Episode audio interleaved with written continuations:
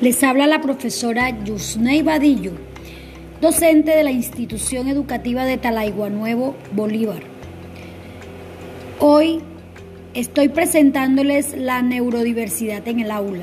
Esta es una estrategia basada en las fortalezas para ayudar a que los niños con problemas del aprendizaje tengan éxito en la escuela y en la vida.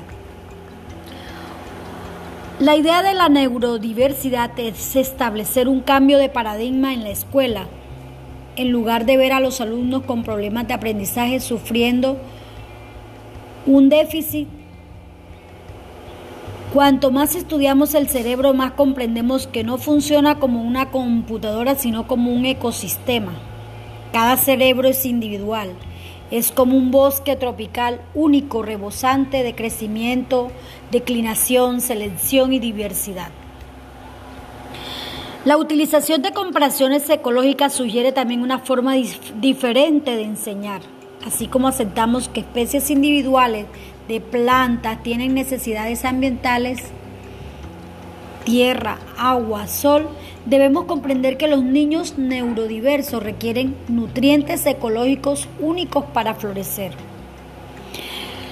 Las herramientas más importantes que podemos utilizar para construir un nicho positivo para el cerebro neurodiverso es la comprensión de la fortaleza de nuestros alumnos.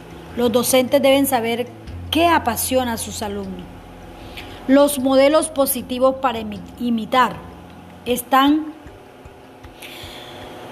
los niños con dificultades de aprendizaje deberían aprender acerca de la vida de personas exitosas que también tuvieron dificultades de aprendizaje, como por ejemplo Winston Churchill, Agatha Christie, Pablo Picasso y Michael Feld. Por supuesto que las celebridades no son los únicos modelos a imitar.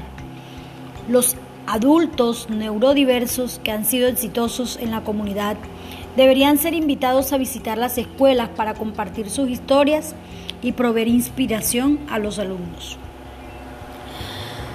Se refiere a un proceso de remover barreras al aprendizaje para los niños con dificultades. Por ejemplo, los libros digitales interactivos que proveen textos gráficos y audio posibilitan que los alumnos con dificultad de aprendizaje tengan un acceso más fácil al mundo escrito.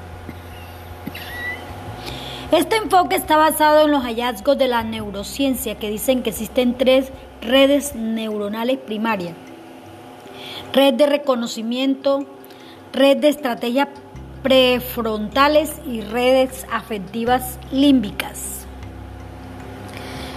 El estímulo a los docentes a implementar es, debemos presentar contenido a los alumnos que permitan expresar lo que saben y estrategias para motivar el interés de los alumnos en el aprendizaje.